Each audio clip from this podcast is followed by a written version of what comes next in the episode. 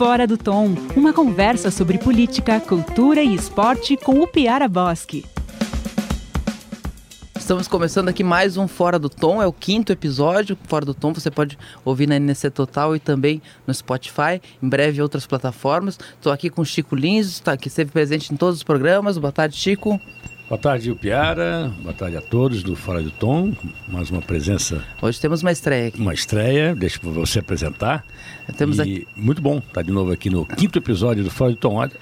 Tô, tô, tô, tô batendo chapa todos, todos sim, os episódios. Sim, sim, não, é titular. Opa, então tá é, titular do, da, da, escalação aqui. Tem, e temos aqui, pela primeira vez, estreando no programa, a primeira pessoa que eu convidei para fazer o Fora do Tom. Antes de convidar o Chico, eu convidei a Mariana, que é Mariana de Ávila, do G1, repórter do G1, que é muito atenta às questões culturais e sempre uma boa conversa também. Bem-vinda ao Fora do Tom, Mariana. Obrigada, Piara. Estou assim honrada de ter sido a primeira convidada de, de, parceiros da noite. Estamos agora parceiros também agora no, no podcast. Estou achando isso tudo muito chique. Mas vamos lá, vamos, vamos é, conversar o, sobre cultura o Fora também. Tom, ele nasceu em, do, em, dois, em, duas vertentes. De dia no café, no centro, quando eu encontrava o Chico e a gente ficava conversando. E à noite, quando eu encontro a Mariana em, no, na, na, na noite florianopolitana digamos assim, a, noite Aí a gente já nota quem é quem, né, cara? cara, cara comportado, e aí vocês dois aí na noite de Florianópolis projetando fora do tom. Eu imagino que tu já tenha passado por várias fases ah, eu, da noite florianopolitana, Chico. Vocês. eu já tive idade de vocês. Então, Chico, o Chico queria começar falando de futebol hoje, apesar da Mariana não, não, não, não ser uma entusiasta do assunto. Né, Tava falando pro Piara, eu sou uma corintiana não praticante, que há alguns anos não, não existe. Não uma religião que não existe. Corintiana não praticante não existe. Ah, você pode ah, ser existe. católico não praticante, existe. pode ser corintiano não praticante. Existe, existe. Eu lembro quando eu era pequena, falei pro meu pai, olha, Uh, tem um menino na escola que eu gosto que é palmeirense. Eu vou trocar de time. Daí meu pai falou: se você trocar de time, coloque sua malinha na mão e saia de casa. Uma conversa... Desde então eu não entro muito mais no assunto quando o negócio vira passional, entende? É. Então, mas para falar em passional, acho que o, o, o, mais do que, os, do que os jogos e dos resultados, excelentes resultados por sinal. Mais do que isso, o, o, o que está se falando é o VAR, né? O VAR que veio para promover a justiça no futebol foi um, é mais um elemento desagregador. Pois é, tá, tá, por enquanto tá, tá, tá nessa. Mas eu sou um é, defensor do VAR. Eu acho que vai corrigir injustiças históricas que a gente viu no futebol. E esse, nesse final de semana, ontem mais propriamente, teve dois lances é, é muito significativos. Né? Não é do, teve vários jogos de futebol ontem. Alguns de futebol e outra coisa que se joga parecido com o futebol, como o Granal. Né? O Granal, eu sei que você é Grêmio, eu sei que existe toda uma paixão. Granal não é, Granal, Grenal nem é futebol, não foi, não foi um jogo de futebol, maior foi uma disputa, Foi uma disputa eu pensei que no final, em vez de é, disputa de pênalti, ia ter uma queda de braço para mostrar quem é, era mais, mais macho para sua, perante a sua torcida. Eu acho, eu acho. Porque de tarde eu vi um, um, jogo que talvez tenha sido o melhor jogo dos últimos tempos. Foi Manchester City e Tottenham. Que além de ser um bom jogo, teve duas decisões de VAR que eu acho que são exemplares, né? Que ela, ela, corrigiu uma injustiça. Um que foi um toque involuntário de mão após a bola dar no peito, resvalou na mão e entrou e era o gol, do, era o gol do, do, da classificação do Tottenham. E aos 50 minutos, é assim, um gol que pouca gente percebeu que era, percebeu que era impedimento, um gol do, da classificação do City. É, vou, alguém chamou, voltou e anulou. Isso depois do Guardiola ter dado a volta ao campo, a torcida ter se chorado velhos, crianças, todos é, abraçados, aquela coisa, a tua abraça, nessa hora você abraça quem não conhece, e aí o Vasco lá, não, não, não, não foi gol não. Então quebram, quebrou um pouco da emoção, mas se fez é. justiça. Eu achei que e teve um uso inusitado do VAR, talvez inédito, no jogo da Juventus do Ajax, que foi aquele gol do Cristiano Ronaldo, que claramente o quarto árbitro chamou o juiz para ver a palhaçada que a zaga tinha feito. Ali não era para ver. Não, pois é, eu acho que a questão do VAR ainda tá, tá, tá, tá Tá sob ajuste. Vai, vai, vai ter muita eu tenho, eu tenho, uma, eu, tenho uma, eu tenho uma posição sobre o VAR, que inclusive o Grenal ontem ilustra isso, porque teve um pênalti a favor do Grêmio, eu não daria, que eu não daria, que eu, também, não daria. Nem no VAR, nem eu, no campo, nem no VAR. Porque eu acho que o VAR não é para pegar com uma lupa uma, uma cena e ficar procurando micro pênaltis. O, gra, o VAR é para evitar que o, que o árbitro faça uma cagada. Exatamente. Então, quando tu tem que... Uh, para mim, mim é claro, se, tem, se, quem, quem puxa um, um, leve puxão de camisa, de calção, que, que for o cara correu o risco de, de ser, de ser marcado pênalti. Não é um movimento, não é um movimento de empurra, de, de, de busca de espaço. Puxar, tá errado. Agora, se tem que olhar um negócio 27 vezes e parar o jogo 9 minutos para ver esse puxão, segue o baile. Ano passado o Grêmio saiu da final da Libertadores, perdeu, não foi pra final da Libertadores Pênalti do por causa de um micropênalti desses. Não é pra dar micropênalti, microimpedimento, é pra impedir que o juiz faça uma besteira gigante. E o pior aí, assim, a, a interpretação do VAR e a aplicação do VAR, é aí que eu queria chegar, na comparação com, com o jogo da, da Champions League, que era uma, uma decisão, também era uma decisão aqui no Rio Grande do Sul, mas tinha, é, era o seguinte, era, um, era a passagem para a semifinal, envolve dinheiro, envolve um monte de coisa, e num gol aos 47, 48 do segundo tempo, demorou uns 30 segundos, uns 45 segundos no máximo, para o árbitro decretar. Foi impedimento. E ninguém contestou, não teve jogador que foi no árbitro, não teve treinador, o Guardiola se ajoelhou e, e aceitou. E aqui no Grenal, 9 Ah, minutos. Nove minutos para dar um, um pênalti bem mequetrefe. E 3 minutos pra dar um impedimento no primeiro tempo. E O, o D'Alessandro foi expulso. O, o, O Odair Helman. Odair Helman foi expulso. Os, os dois bancos saíram, entraram em campo. Quer dizer, esse tipo de comportamento, o VAR É que é o seguinte, precisa. o, precisa- o, o VAR é muito bonitinho, mas é a nossa arbitragem aplicando, né? Aí complica. E são os nossos profissionais É, também. é. Os técnicos, os jogadores. Mas, vai Porque, pô, o cara briga Tu com a acha- imagem, cara. Tu acha, Mariana, tu acha que tem que, tem que ter equipamento eletrônico pra ver se, se foi se Eu acho houve que irregularidade? né? Tudo é uma relação de custo-benefício, né? Não, não acompanho, mas eu não sei quanto foi investido nessa tecnologia toda, não sei quantos os patrocinadores estão felizes em ter pago no fim das contas, que quem paga é o- é o patrocinador para essa tecnologia. E daí você tem que ver, né? Fazer essa, esse balanço aí de o quanto realmente coibiu que alguma coisa errada acontecesse ou quanto só enrolou para o jogo não terminar. Por exemplo, isso aí talvez é, vá corrigir injustiças históricas, porque daí, de, de repente, com o VAR, você não vai dizer daqui a 10 anos. Lembra lá em 2019, quando aquele título do Grêmio foi com gol com a mão? Não, o VAR veio para corrigir esse tipo de coisa. Então, eu acho que é muito válido. Só que é o seguinte: precisam, precisam os, os, os profissionais da, da arbitragem, os juízes estarem mais preparados. É, ainda é uma novidade, uma coisa recente. E assim, ele, Os profissionais, jogadores, técnicos, eh, estádio, e também aqui ó, a imprensa está preparada, porque muitas vezes a imprensa, ah, o VAR é para, ah, o VAR é para, tem que saber também, tem que ser para todos nós que fazemos parte poder transmitir para o torcedor que olha que é uma coisa foi, foi que feita e o bem. bonito, bi- o bonito é que cada, mais, cada vez mais fica claro que o VAR consagra a frase do Nelson Rodrigues quando era comentarista esportivo. O videotape é burro. A gente nunca vai de- de- deixar de depender da, da interpretação de um humano. Bota ali as 27 É, câmeras. exatamente. E, eu- e, assim, o juiz vai continuar errando com o VAR porque erra. E o erro é do jogo também.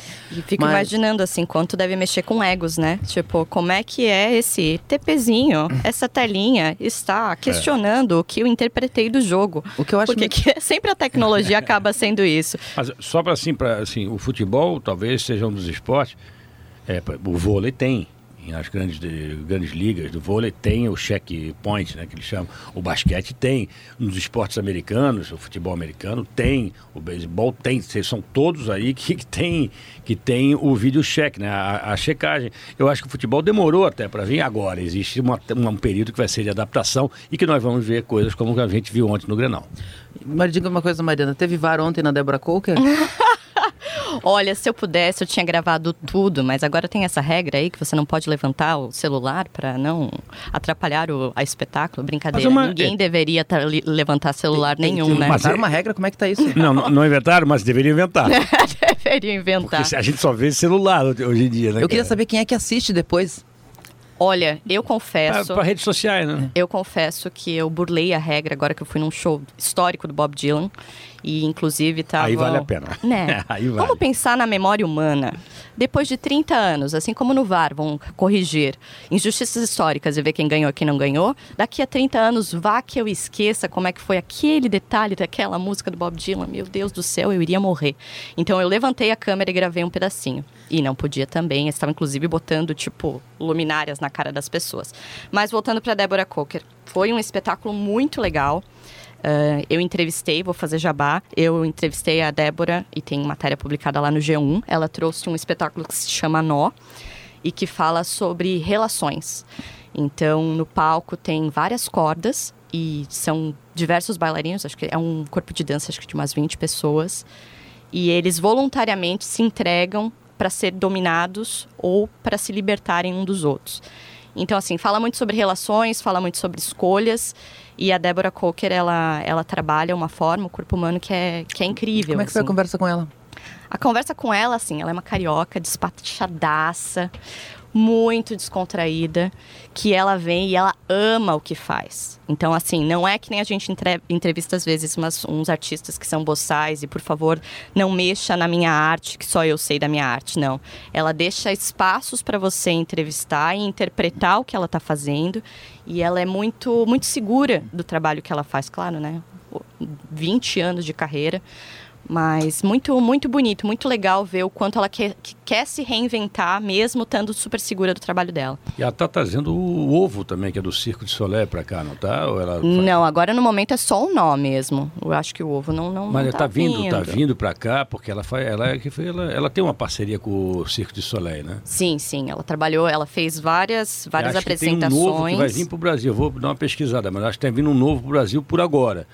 É, ela falou que o próximo espetáculo dela, novo, vai só chegar em 2021. Não é novo, novo. Não, sim, o, novo. o ovo é do Circo do Soleil, assim que como o ter- Velox, mas uh, o, o- um novo espetáculo ela está preparando para 2021. E, e ela está fazendo releituras de espetáculos que ela já fez. Esse Nó, que, que ela está trazendo agora, ele é de 2005, que estreou na Alemanha. E ela tá também fazendo várias releituras. O que vai ter agora também é o, é o Floripa, o Floripa Jazz, né? Sim, Floripa Jazz é outra coisa muito legal que está acontecendo aqui Cada vez Em mais Floripa. consolidado no calendário cultural Sim, da cidade, né? ele começou como Jurerê Jazz e bem assim super segmentado para uma classe social e numa região específica que estava apta a escutar jazz e agora está muito mais democrático, com muito mais atração, que é fácil de entendimento do O jazz, público. o jazz não é meio ame ou deixo? Não acho que é ame ou deixe, mas eu acho que o, o- que é Acho legal ame, desse, Ame ou ignore. Eu acho que muito legal do Floripa Jazz é que traz várias vertentes de música e não só jazz. Então, por exemplo, um dos destaques desse ano é a Cel, Uhum. que é uma paulista que trabalha um pouco no MPB, ela é pop se consolidou também. como um grande festival de música da cidade, Um né? grande festival de música que traz assim pessoas consagradas e que ensina muito a pessoa a se aproximar do jazz não só pelo jazz, mas por, por ritmos que são Uhum. O similares. que, que, tu, o que tu destaca? O que, tu indica pra nós? Indico a Cel, que como eu falei, que vai ser muito legal, um show. Eu sempre perco os shows da Cel aqui. Tenho que ir nesse. Não, per não perde. A última eu acho que foi no Floripa Tem, né? Uhum. Uns que uns 4, 5 anos É. atrás, que foi incrível. E agora ela vem muito mais madura, com um disco maravilhoso que chama Tropics. Eu gosto muito desse disco. É. E também tem um que acabou de vir aqui, mas que vai voltar, que é o Yamandu Costa. Ele fez um. Um- Esse é mais conhecido. Esse, Esse é aí, mais pra quem, pra quem não, não, não conhece muito jazz, sabe que, quem é, né? Esse é fera. Sim, sim. E ele, e ele é, é, toca um violão que qualquer um que não tem muita noção de música mais erudita, mais clássica, ou que, que exija um pouco mais do teu ouvido, você pega o E- e- Yamandu e, você se encanta. Você E esse- consegue se emocionar, né? É. E, esse- e esses espetáculos assim, tem público? Tem público, tem bastante público. E eles fazem, pelo menos no Floripa Jazz, eles fazem uma mistura muito legal, que é algumas coisas que são para chamar de graça, que são em espaços abertos, com grandes nomes, e outros nomes um pouquinho mais rebuscados em lugares fechados, com bilheteria. Então, uma coisa você vai chamando para outra e você vai se, se, se interessando. Por exemplo, hoje tem o primeiro pré-show do festival. O festival é só em maio, ainda tá, ainda falta alguns diazinhos para ir. Mas hoje tem Dandara Manuela, Sim. no Cinerama ABC, que é em Balneário Camboriú.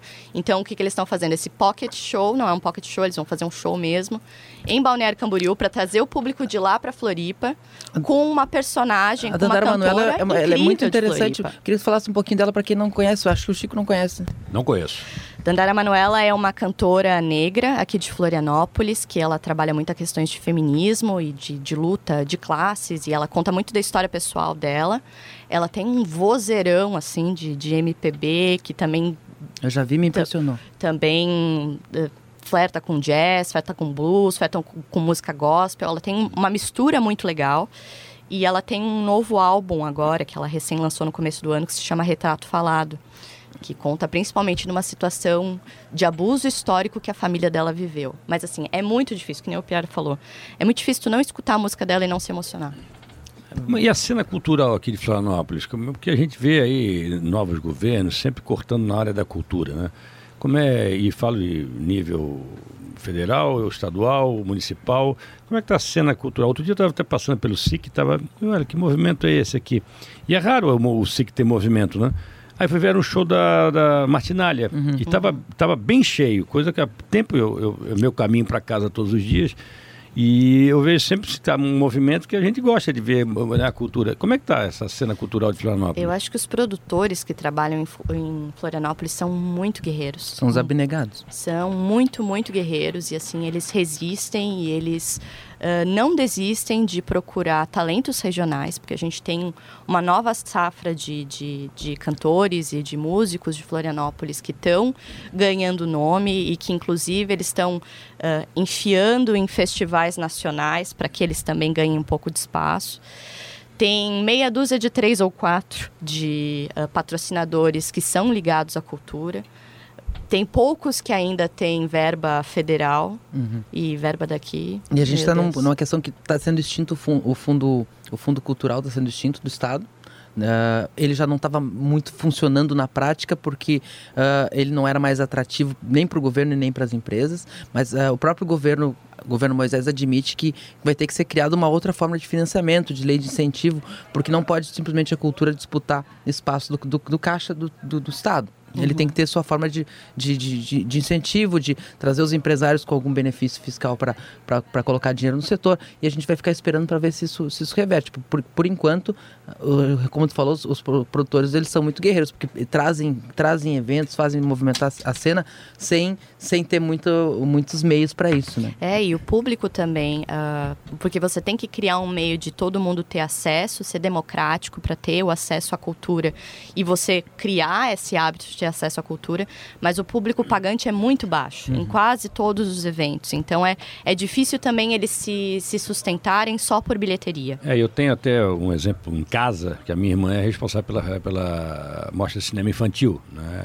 Já, que já já também está acontecendo, né? Já em junho, se não me engano. É. Uhum. E ela está tendo. É um evento também do calendário da cidade. É, já está consolidado. anos, se não me engano. Mas também feito com muita raça. Isso, e ela está tá contando muita dificuldade esse ano para porque a, a, as primeiras coisas que são cortadas, né? Cultura, o esporte, então, cafezinho também de vez em quando, né? cafezinho. cafezinho também é cortado. E o, e o governo do estado, ele, ele esse, é, o governador Moisés, essa semana, ele, ele entrando um pouquinho na política, aproveitando esse gancho do corte, ele mandou a lei de diretrizes orçamentárias para a Assembleia com uma novidade forte. Ele está propondo um corte importante, cerca de 300 milhões, no dinheiro que vai para os poderes, para o Tribunal de Justiça, para o Ministério Público, para o Tribunal de Contas, para e para o DESC e para a Assembleia Legislativa. Isso é uma mexida que nenhum governador teve muito, muita, muita coragem de fazer. E você acha que é uma atitude kamikaze?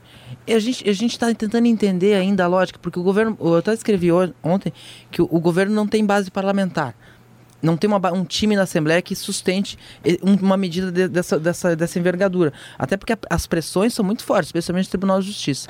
E o, o Raimundo Colombo tinha uma base de 31 dos, dos 40 deputados, mas era, era, era o oposto. É, ele tinha uma base enorme, mas ele não fazia nada, nada nessa linha para não desagradar a base. Não desfazer. Aí a base virava uma coisa em si mesma. Olha, eu, eu, eu tenho muita curiosidade com o governo Moisés, porque ele, ele se propõe a fazer coisas que outros governos não faziam sem ter uma base parlamentar. Se vai funcionar, eu não sei. Mas ele peitou uma coisa que ninguém vinha peitando. Mas a princípio me parece uma medida simpática, tirando ao DESC. Eu é. acho que é o, o univers... A UDESC deveria, é, deveria ser preservada, até porque ela, ela já tem o menor percentual. É, é, é, educação deve ser uhum. É, prioridade. Né? Agora, em relação aos outros, cara, eu acho que pode ser, pode ser, eu acho que... Tem sobra, tem sobra. Tem, tem sobra. É exatamente, não é questão que tirar e cortar tudo, é. mas controlar que, um pouquinho, que tem que ser muitas bem... vezes sem controle esse dinheiro, Tem né, que ficar cara? muito claro assim. É óbvio que quando tu tem mais dinheiro, tu aumenta as estruturas, tu oferece um serviço melhor. O Tribunal de Justiça tem um trabalho de expansão das comarcas, que é muito importante, que, de, de uh, aumentar o número de juízes no interior, que é bem importante. Mas é a prioridade do Estado?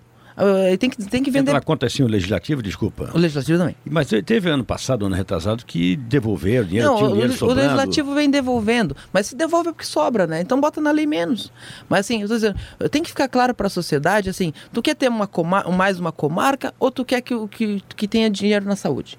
Tipo, tem que, tem, que, tem que deixar claro que são escolhas, o orçamento é prioridade. Por que, que, por que, que a gente discute prioridade em todas as áreas do executivo e não discute o que, que é prioridade áreas dos poderes que hoje ficam com 21,8% de tudo que é arrecadado vai, vai parar ne- nessa parte, que é também governo, que é também Estado, não é governo do Estado, mas é Estado. E como Mas- é que está o resto da divisão do bolo orçamentário com as outras. Nas, nos outros setores? É, a gente tem, por exemplo, a gente tem coisas que são obrigatórias. 25% tem que ir para educação. E, e 12 Mas vai? vai, vai. Tem, Vai. Que, tem que ir. Se não vai, É é, lei. senão- é lei de impropriedade. É, é, Depois é, responde. responsabilidade fiscal. Mas o. o, o Se ninguém fizer vista grossa Nas- depois, né? E deixar não, passar. Não, os, os órgãos fun- funcionam até porque isso dá problema em cima.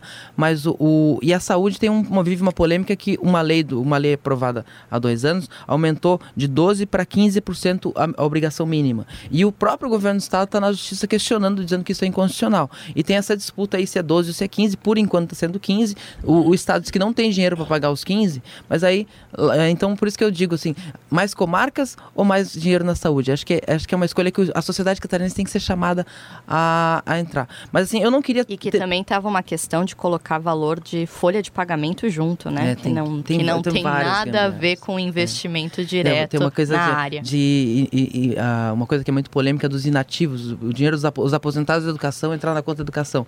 Também é uma, é uma coisa que o governo do estado até vem reduzindo ano a ano, mas que não ainda não consegue se livrar disso para chegar na conta. Mas uma coisa que eu não que não podia deixar de, de encerrar esse fora do tom sem sem falar isso é que a gente teve um momento emblemático na política catarinense nas últimas, última semana que Paulo Bornhausen deixou o socialismo. Ele se desfiliou do Partido Socialista Brasileiro e isso aí acho que desde, desde depois que morreu Niemeyer e Jorge Amado é um grande baque para o socialismo brasileiro. O que, que você acha, Chico Lins? Você que foi socialista brasileiro com Paulo Bornhausen também? Eu fui, fui, fui, acho que ainda sou integrante do, do Partido Socialista Brasileiro, que aqui em Santa Catarina de socialista não tem nada.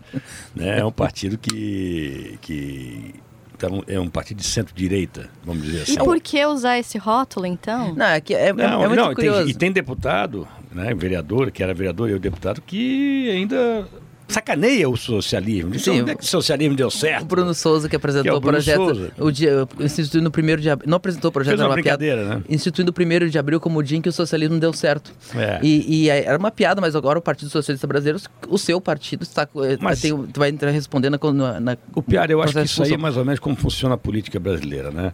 Todo político precisa de um partido para chamar de seu, né? Então eu acho que o, o- o Paulinho, que é um, é um- eu tenho uma amizade de infância com o Paulinho, que eu gosto dele, apesar de termos várias eh, diferenças ideológicas, mas é um cara que eu respeito.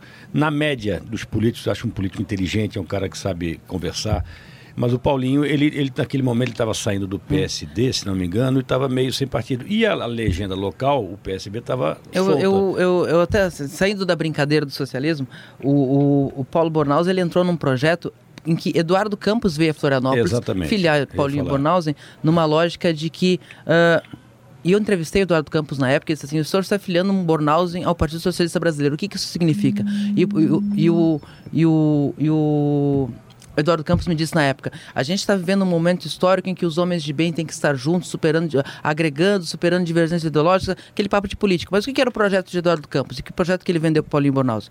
Ele vendeu assim, nós, eu, vou levar o partido para o centro, o meu projeto é ser, é ser alguma coisa intermediária entre o, P- o PT e o PSDB para fazer um pós-Lula É e, e eu- tu quer vir para esse projeto, tu vai poder ter um, um- fazer um partido com a tua cara aqui de centro-direita. E o Paulinho Bonaus fez um partido que não existia. Hoje é um partido que tem três deputados estaduais, um deputado federal, tem prefeitos, elegeu prefeitos de cidades importantes, mas que a onda conservadora e a morte do Eduardo Campos não conseguindo completar esse projeto de, Verdade, de levar o partido para o centro, até talvez mudando o nome do partido, era uma coisa que estava em pauta na época. O, o PSB nacional, até porque ele tem um reduto muito forte no, no Nordeste, ele, ele que, tá- é, que, é, que é o viés de esquerda, é. Então ele está retomando as raízes de esquerda. E Uhum. o grupo do Paulinho Bornhaus aqui, no, no- aqui em Santa Catarina e outros diretórios estaduais que também foram construídos assim, ele se sente muito desconfortável com um partido que está lá batendo junto a- com as bancadas bancadas de esquerda e eles com esse posicionamento mais, mais conservador aqui. Uhum. E, e a onda conservadora da última eleição assustou muito a, quem, quem tem mandato, e vai, especialmente quem vai disputar a prefeitura da, ano que vem. Essa palavra socialismo, embora o PSB seja um socialismo extremamente light, é uma, ela, ela assusta e, e muitos E eleitores o rejeitam. PSL, qual é o socialismo do PSL? Não, mas o PSL é social, não é socialismo. social, social, social até o PDS era. Mas, mas aí, então, a lógica é essa, e aí o Paulinho fez essa conversa com, com o diretor nacional, vai ter uma autodissolução do, do diretório daqui, e o Paulinho provavelmente vai para o Podemos que é e começar tudo de novo. Que é do Álvaro... é do Álvaro Dias, que vai fazer todo esse, esse, esse- fazer esse começar um partido de novo. E aí que tá a É um dúvida. Podemos que também não tem nada a ver com o Podemos espanhol, Sim, né? que o Podemos Espanhol é mais à esquerda também. Mas assim, é um partido que tá, que, tá, que tá vazio, que não tem máculas, que não tem história ruim ou boa. Então é, é um partido para começar de novo. É, porque ele não vai voltar agora pro DEM, embora o DEM tenha se reestruturado e está no poder praticamente. Uma coisa né? que ele sempre me fala quando eu pergunto para ele sobre isso, ele diz assim: não vou voltar para ex, né? E, e- e acho Mas que o ele caminho tem dele- força suficiente para começar do zero? Então, isso, essa é a grande dúvida, porque assim, Mas ele tem uma equipe que, Ele- que, que, que, que vai com ele em todo. Mas vai é que da tá- DEM, foi pro PSD, É que tá, foi pro Chico. PSB. o- ele, tem um, ele tem um núcleo duro de pessoas que, que seguem ele em qualquer co- coisa. Mas quem tem mandato tá muito receoso. Tá muito receoso. Mas sabe uma coisa que Porque eu o, com o Paulinho? o- eles, ele, eles, eles, eles entendem que começar tudo do zero. E aí tem, tem, tem uns que estão. Tem deputado que está mais próximo de ir pro PSD, ou tem, tem gente que tá. Prefeito vereador que prefere ir pro PR, pro DEM. Eu, não, eu acho que o Paulo, Paulo Bornhausen, eu acho que com a idade que ele tem, 55 anos, já, já não pega mais bem chamar de Paulinho. É, porque talvez é porque é pela, pela Mas amizade não, que eu é- tenho é com uma- ele. é um hab- Mas eu acho o seguinte, apesar de ser um cara uma, de uma família tradicionalíssima na política de Santa Catarina, né, eu acho que o Paulinho, o Paulo, ele não vai voltar para a política é, é, eleitoral. Eu- a conversa que eu tive com ele há um tempo atrás, eu acho que ele está bem nessa, né, nesse papel que ele está fazendo hoje, que é meio entre, entre o público e o, e o, e o, e o privado. Eu não sei. Eu, do jeito que está a política aqui, eu não sei se eu. Se eu Mas se as eu- pessoas poderiam começar a assumir os seus próprios sobrenomes como partido político, né? Não Ah, que precisa, não precisa ter um outro partido de guarda-chuva. Os é. sobrenomes aqui em Santa Catarina, principalmente, são tão fortes É, o que PP, não hoje, o. PP hoje praticamente é o partido do Zamin, né? Do Porque eles Zamin. têm o deputado estadual, a deputada federal e o senador, e o resto do partido teve uma, teve uma praticamente implodiu no, na coisa, deputados importantes, como o presidente da, então presidente da Assembleia, Silvio Dreve, que não foi reeleito, mas os se seguraram. O que assim, as pessoas continuam votando em pessoas. E os partidos, eles são, eles são, eles são muito É, fracos. eu não sei se vai se, vai se renovar essa, essa onda que houve na nas últimas eleições. Eu não sei se vai permanecer para a eleição para prefeito, eleição para vereador. É uma coisa que a gente vai sentir aí nos próximos meses, né? Essa onda que teve de. É que assim, o PSL não era um partido, era um número. E, ele, e as pessoas votaram no número, votaram até em gente desconhecida, porque eles queriam mudar e não sabiam quem botar porque os, os políticos tinham capturado o Não sistema. que, não que seja isso ruim, mas é, tem deputados que a gente. Mas na próxima- que a gente nunca. Eu na que gosto próxima- de política, eu nunca escutei na minha vida. Na próxima eleição, Não estou dizendo que é necessariamente uma coisa ruim, né? na próxima Tava eleição, no TRE ali, começava a virar os numerozinhos, os nomezinhos, e você ficava, meu Deus do céu, trabalhei o ano inteiro nisso, como é que eu não sei o nome dessas pessoas? É. Ô, Piara, uma pergunta, se a gente não podemos deixar de falar disso também. É, esse programa tem censura, não? Não, não, censura não tem. Aqui não tem. Pelo menos até hoje, não- ninguém veio falar nada aqui. E- Mas assim, não fala mal do Supremo, só pra garantir. Mas, pois é, é, é um- é uma coisa que é lamentável. Eu, e eu, primeiro, assim, eu acho que a gente pode questionar o Supremo, acho que a gente pode rever a- é, as, as indicações para o Supremo, a maneira como são escolhidos, ah, pode, é, o tempo de mandato que eles têm, mas a gente não pode querer fechar o, o, o Supremo. Não, o Supremo aí é, o um, Supre- é um flerte com o autoritarismo. O Supremo é é essencial, ele tem que ser preservado, ele tem que ser defendido, mas ele tem que se dar o respeito. Exatamente. E, e assim, sim. e é o seguinte, eu queria fazer um apelo público aqui nesse momento. Eu não aguento mais receber a revista Cruzoé. Eu já rece... eh, a revista que se- foi censurada já chegou no meu WhatsApp em PDF dezenas de vezes. Pessoal, já recebi. Já eu até li- vou ter eu, até, eu até vou ler, porque assim, eu, eu acho que eu, eu acho que ah, eu, eu não costumo ler. E- Mas isso é o, é o de menos. O, o Supremo não pode, nenhum ministro do Supremo pode usar o seu espaço, o poder que tem para para censurar uma. pra- eu não vou usar, mas para tirar do ar uma reportagem mal feita, bem feita, processa, mas processa pelos caminhos normais. Vai lá no juiz da primeira instância, entra com o processo e, depois, e, e espera o que vai acontecer, como todo mundo faz, como os mortais fazem. É, eu- muito triste ver ah, en- entidades com macropoder lidando com micropoderes. É, é bem E tem isso. uma coisa, seja Lava Jato, seja Supremo, seja Tribunal de Justiça, eles têm que seguir a lei. E, e- e a censura hoje é inconstitucional é- é- e o Supremo está para defender a Constituição. eu, eu acho assustador que o Supremo saia, ah, saia caçando gente que tuitou que, que, o, que o Supremo tem que fechar. Gente, isso é uma opinião ruim, é uma opinião ruim. Opinião ruim não é Ah, fake news. É, exatamente, é opinião. Opinião ruim. Tipo, vai fazer o quê? Vai acabar com os taxistas? Pô, com todo respeito aos taxistas. Mas assim, Olha censura. Ó, sem censura. Mas sem censura e fora do tom. Bom, acho, pessoal, a conversa tá sensacional, mas eu acho que eu vou ter que, eu vou ter que encerrar. Bom, hoje falamos de política, falamos de cultura, falamos de futebol, de VAR. A gente ficou bem fora do tom hoje, hein? Completamente. Espero, é que, bom, cara. espero não ter assustado Mas Mariana, porque eu quero, gostei da, quero ela da de volta. parceria de vocês dois. Obrigada pelo convite. Então, Não, isso é bom, cara, isso é bom. A gente está cada dia tentando, né? azeitando. Porque eu, eu, apesar de ser um comentarista, um jornalista esportivo, comentarista de, de futebol, né, e uma vida ligada ao, ao esporte, eu gosto muito de política. Gosto, mas não de. Eu gosto de. Tem um. Um dia a gente vai falar aqui da tua aventura concorrendo a vereador na eleição Foi passada. legal demais. Foi muito bom. Não, repita, não repetirei, mas foi muito legal. Foi muito Maravilha. Então legal. é Socialista? socialista, socialista brasileiro do Bornhausen. Maravilha. Pô, mas esse meu é um pouco mais à esquerda. Maravilha. Então esse foi mais um Fora do Tom. Até a próxima semana. Obrigado, Chico. Obrigado, Obrigado, Mariana. gente. Valeu, valeu. Até a próxima.